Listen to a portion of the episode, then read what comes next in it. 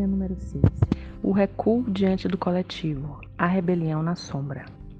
A menina calça os sapatos vermelhos às escondidas. Vai até a igreja, não presta nenhuma atenção ao alvoroço ao seu redor, é desprezada pela comunidade. Os habitantes da aldeia a denunciam. Ela é repreendida. Os sapatos vermelhos são retirados. É, porém, tarde demais. Ela foi fisgada. Não se trata ainda de uma obsessão mas a questão é que o coletivo inspira e reforça sua fonte, fome interna, ao exigir que ela capitule diante dos seus valores estreitos.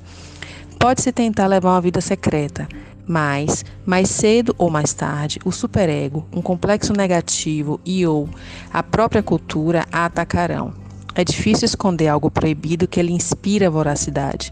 É difícil ocultar prazeres furtivos, mesmo quando eles não são benéficos. A natureza das culturas e dos complexos negativos consiste em se abater sobre qualquer discrepância entre o consenso sobre o que é o comportamento aceitável e o impulso divergente do indivíduo.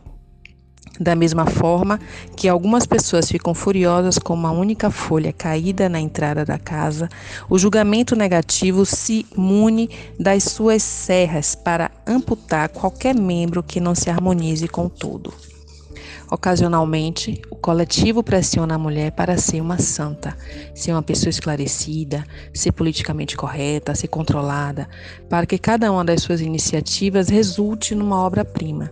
Se recuarmos diante do coletivo, cedendo às pressões no sentido de um conformismo irracional, estaremos protegidas do isolamento, mas, ao mesmo tempo, estaremos traindo nossas vidas selvagens e as colocando em risco. Há quem pense que já se foi o tempo em que chamar uma mulher de selvagem equivalia a xingá-la. Se ela foi rebelde, ou seja, se agiu de acordo com a natureza do seu self profundo, ela foi classificada de errada ou má. Não é verdade que esse tempo já passou. O que mudou foram os tipos de comportamento considerados descontrolados, no caso das mulheres. Por exemplo, em diversas partes do mundo hoje em dia, se uma mulher toma uma posição política, social ou ambientalista, é muito frequente que suas motivações sejam examinadas para detectar se ela perdeu o controle, ou seja, se enlouqueceu. Para uma criança selvagem nascida numa comunidade de valores rígidos, a consequência normal é a de, a de passar pela vergonha de ser evitada é uma atitude em que a vítima é tratada como se não existisse. O ostracismo retira da pessoa que dele é vítima o interesse espiritual, o amor e outras necessidades psíquicas. A ideia é de forçar a vítima a se ajustar, e se isso não acontecer, destruí-la espiritualmente e ou expulsá-la da aldeia para que dê fim e morra nos ermos.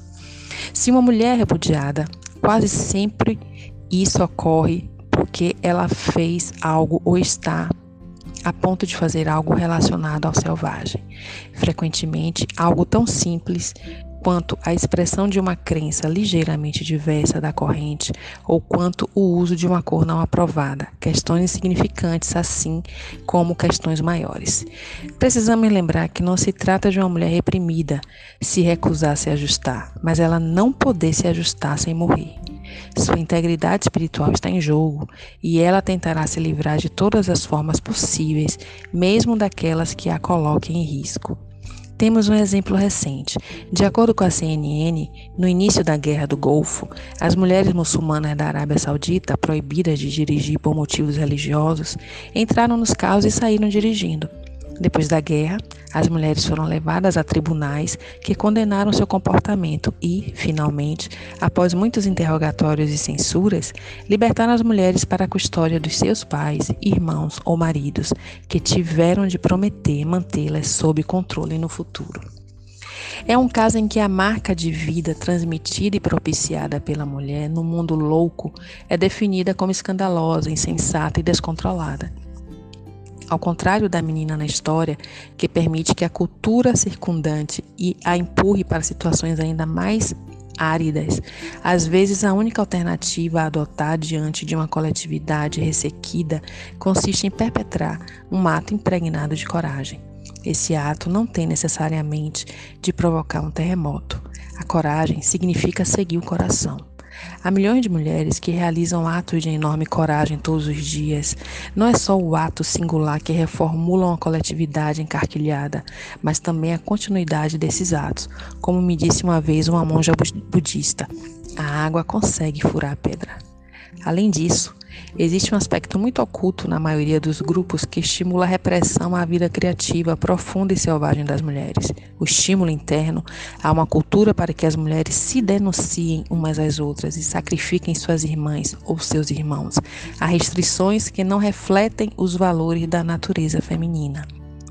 Essas restrições abrangem não só o incentivo a que uma mulher denuncie uma outra, expondo-a a punições por se comportar de um modo feminino e pleno, por registrar um horror adequado às circunstâncias ou a discordância quanto a alguma injustiça, como também o estímulo a que as mulheres mais velhas sejam cúmplices nas violências físicas, mentais e espirituais perpetradas contra as mais jovens, indefesas ou menos poderosas, aliada ao incentivo às mulheres mais jovens, no sentido de que ignore e desdém as necessidades de mulheres que estejam muito mais velhas do que elas.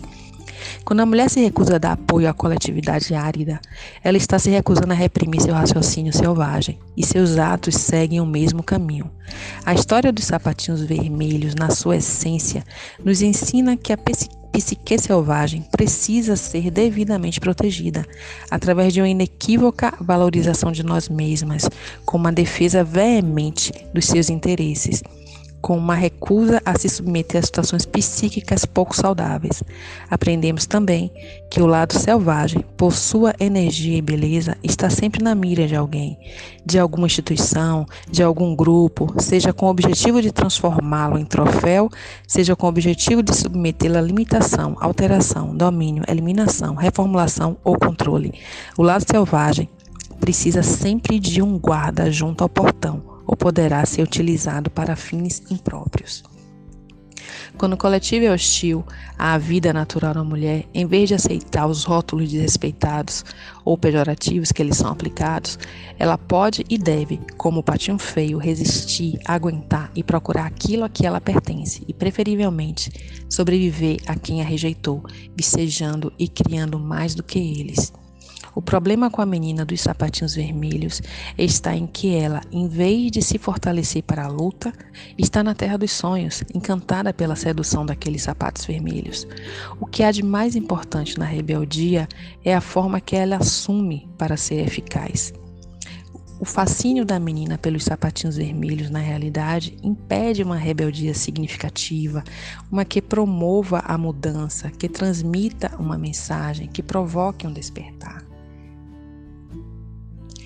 Eu gostaria de poder afirmar que a esta altura não existem mais todas essas armadilhas para as mulheres, ou que elas já estão tão calejadas que detectam essas armadilhas de longe. No entanto, isso não acontece. Nós ainda temos o predador da nossa cultura e ele ainda tenta sabotar e destruir toda a conscientização e todas as tentativas de alcançar a totalidade. Há uma grande verdade no ditado de que é preciso batalhar de novo pela liberdade a cada 20 anos. Às vezes, a impressão é de que é preciso lutar por ela a cada cinco minutos. No entanto, a natureza selvagem nos ensina que devemos enfrentar os desafios à medida que eles se apresentem. Quando os lobos são atormentados, eles não saem dizendo: Ah, não, de novo. Eles saltam, investem, correm, desaparecem, fingem-se de mortos, pulam na garganta do agressor, fazem o que tiver que ser, de ser feito. Portanto, não podemos ficar escandalizadas com a existência de entropia, deterioração, tempos difíceis. É preciso compreender que as armadilhas preparadas para capturar a alegria da mulher irão sempre se alterar e mudar de aparência.